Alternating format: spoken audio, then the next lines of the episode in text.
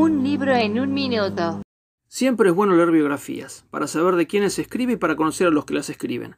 Norita, la madre de todas las batallas, narra la vida de Nora Cortiñas, referente de las Madres de Plaza de Mayo, línea fundadora.